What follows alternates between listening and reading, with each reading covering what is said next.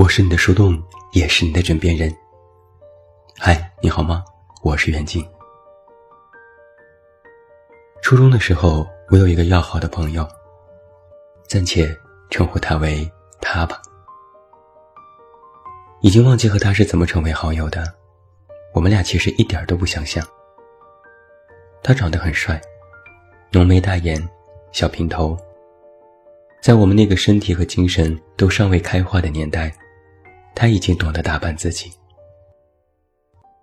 印象中，他总爱穿白衬衣、黑马甲、黑裤子、锃亮的小皮鞋，俨然一副小大人的模样。潘主任还曾经调侃过，说你每天像个王子，花枝招展的。反观之下，我个头不高，干干瘦瘦。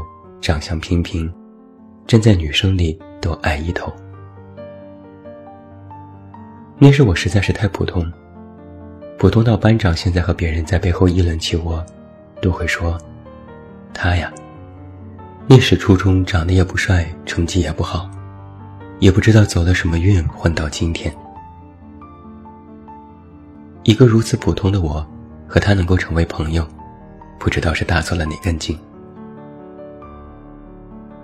那时我们都在子弟学校上初中，不出意外的话，还要继续上子弟高中、子弟大学，然后成为和父母差不多的人。最刺激的事，就是我和他翘了课间操，跑去离校园很远的文具店，买一支最新的三块钱的中性笔。如果幸运，还能够买到最新的三十块钱的电子宠物。我俩都不爱太上体育课，一到自由活动时间，我们就坐在操场的角落里闲聊。那时学校的操场还不是塑胶跑道，学生们一踢球，漫天的尘土，我俩被刮得灰头土脑，不住的呸呸呸。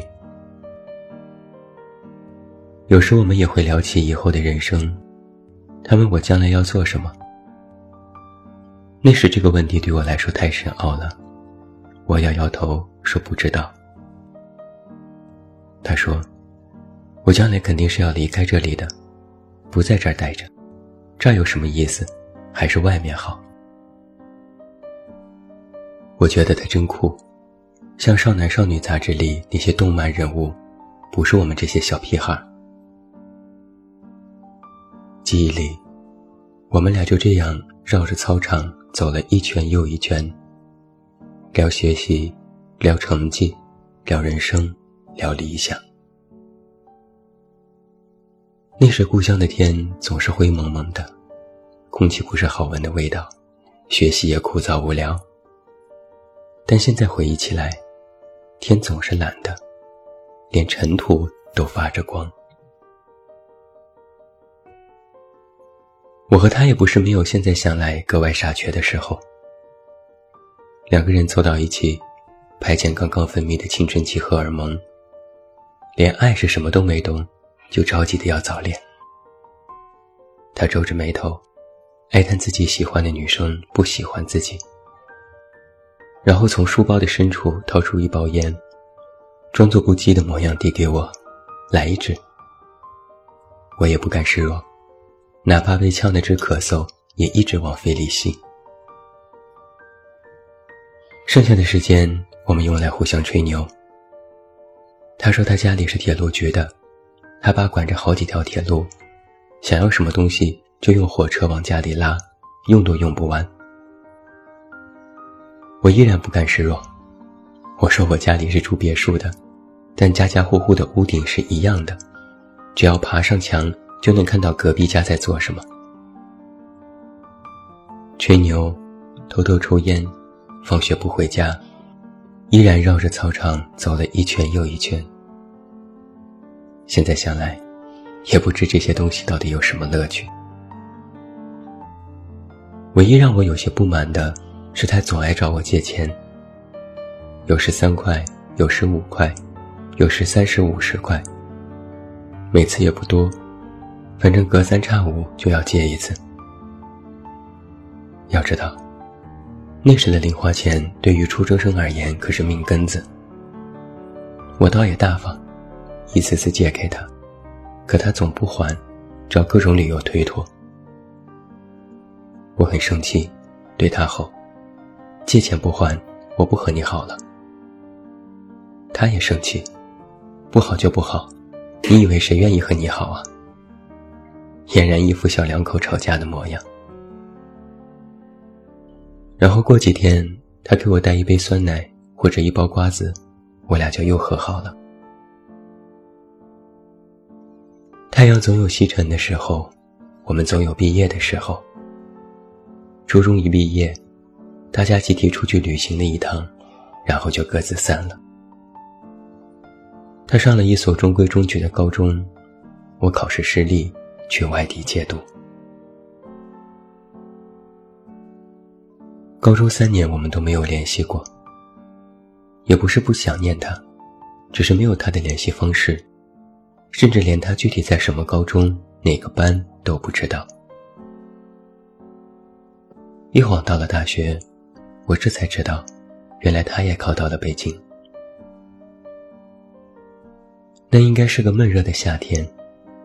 我中午回来，热得满头大汗。刚洗完澡，宿舍的电话响了，接起来一听，竟然是他。他兴奋地和我讲述要到我的联系方式多不容易，和我说现在也在北京读大学，还是三加二，将来还要出国做交换生的。我一时间很羡慕，真好啊！还能出国？他问：“你要不要和我一起？我们一起去留学啊？”我一时结巴：“我我还没有想好。”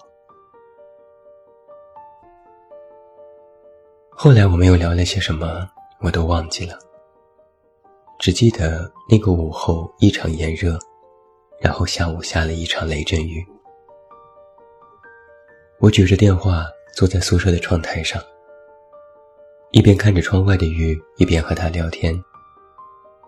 楼下三三两两的学生结伴而过，校园的喇叭里放着一首首情歌。空气里有雨后泥土的味道，我深深闻了一下，像极了曾经初中的操场。无数的藤蔓植物缠绕在生锈的栏杆上，阳光不浓不淡。给眼睛可见的世界打上了一层淡淡金色的阴影。多半时间，我都是在听，听他描述自己的生活，构思自己的未来。我嗯嗯啊啊的表示赞同，眯着眼睛望着天空中的飞鸟。那时，我觉得我们都是鸟。总有一天，学校也束缚不住我们。我们总会飞走的。那次从下午聊到了晚上，室友督促我去吃晚饭，我才依依不舍地挂断了电话。我们约好有空就去五道口吃韩餐，他请我。可挂了电话，我才想起，我还没有来得及问他的电话号码，我甚至连他的大学和班级都依然不知道。果不其然，直到大学毕业，我得知了他已经出国留学的消息，我们都没有再联系过。好像我和他后来的关系都是如此这般。许久不联系，过几年突然想起，聊聊近况。我隐隐有个预感，那应该是我们最后一次这么长时间的聊天了。不过倒也不是没有见过他。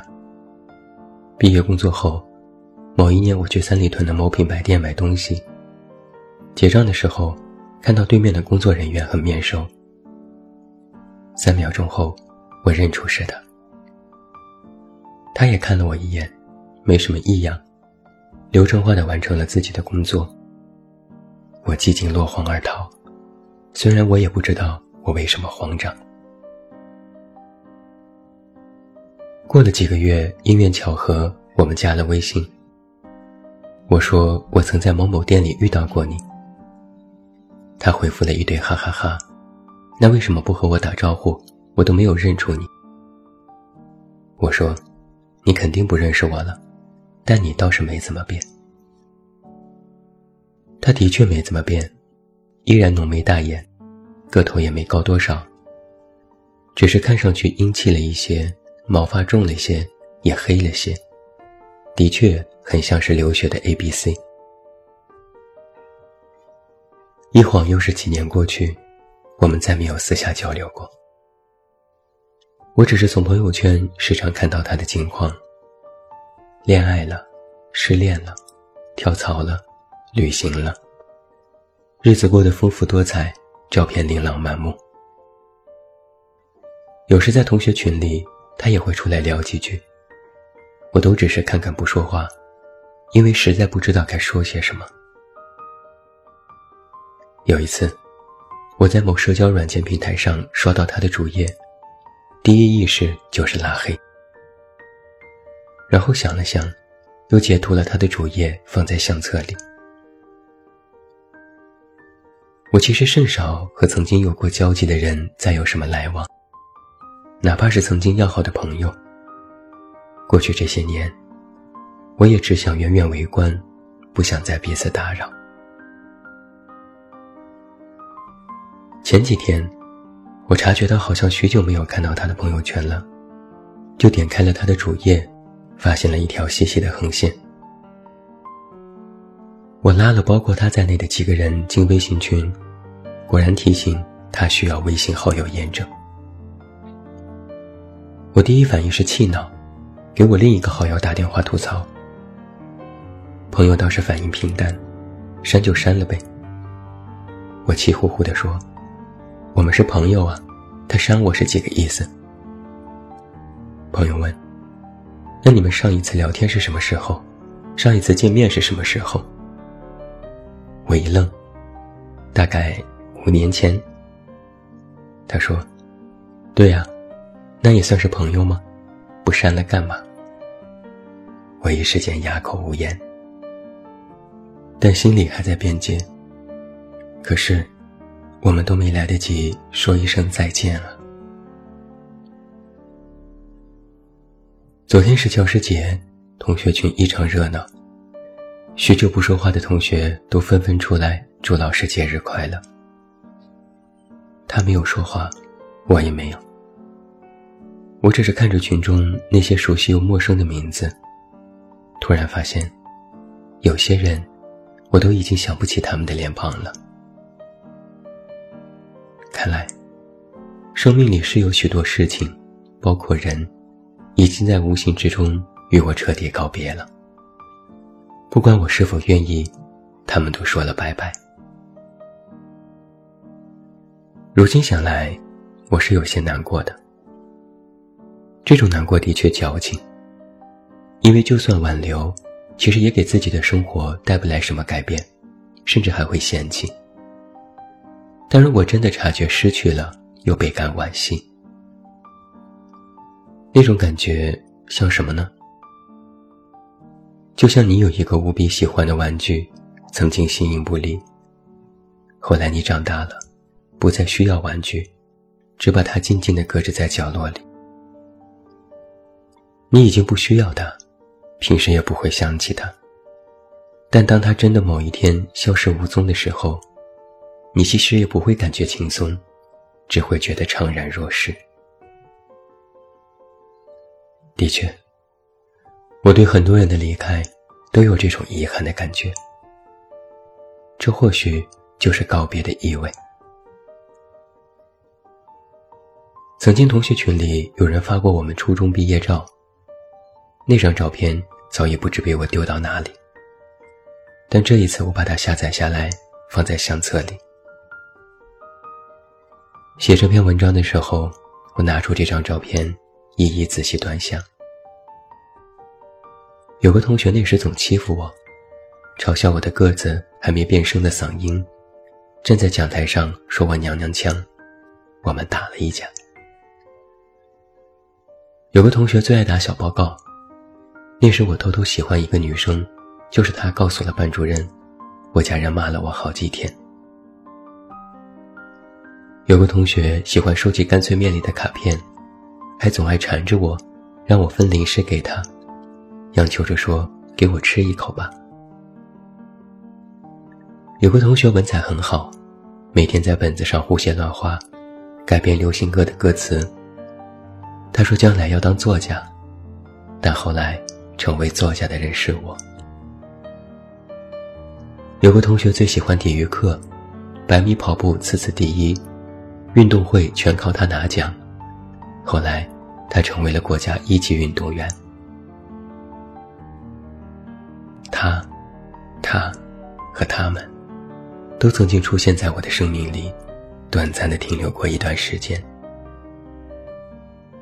那些平凡无聊的年少时光里，因为有了他们的存在，如今想来，依然觉得是一种欣慰和幸运。虽然那些事一件件拆分开去看，不美好，不绚烂，不特殊，甚至都不能拿来单独成文，但把它们组合在一起，就会拼凑出一个词：青春。只是啊，我已经和很多人永别了。永别这个词听起来好残忍，但实际上的确如此。也许我们还停留在同一座城市，也许我们还有彼此的朋友圈，也许我们偶尔还能听到彼此的消息，也许在通讯录里还有彼此的名字。但其实你心里很清楚，你们其实已经无声的告别过了，没有说再见，是因为真的不会再见了。就像我和他。没有说过一次再见。我们总说，有空就约，有空就见面。我们总以为来日方长，却未曾想过，来日是有，但那些时光里，已经没有彼此了。还记得那一天拍初中毕业照，我们穿上洗干净的校服，把不规则的头发使劲地折腾成大人的模样。他犯愁地说：“这次的模拟考试没有考好。”我安慰他说：“我也没考好啊，下次再努力吧。”我赶紧拉着他跑到教学楼前，站在摇摇晃晃的台阶上。午后的阳光格外刺眼，我努力保持微笑，但依然皱着眉。咔嚓，咔嚓，再来一张，咔嚓。拍完照，他嚷嚷着说口渴，要去买汽水。我被老师叫去报卷子。他一边朝校外跑，一边对我挥手，嘴里喊着：“我一会儿就回去了，再见。”那一天，我看着他向前奔跑的模样，风把校服吹出鼓鼓的形状。他的笑容很灿烂，阳光。仿佛潮汐翻涌的大海，夹杂着热浪，一阵阵袭来。想起了那首小诗。记得当时年纪小，你爱谈天，我爱笑。有一回并肩坐在桃树下，风在林梢，鸟在叫。我们不知怎么睡着了，梦里花落知多少。是啊，其实我们已经说过再见了。我是你的树洞，也是你的枕边人。关注公众微信，这么远那么近，找到我。我是远近，晚安。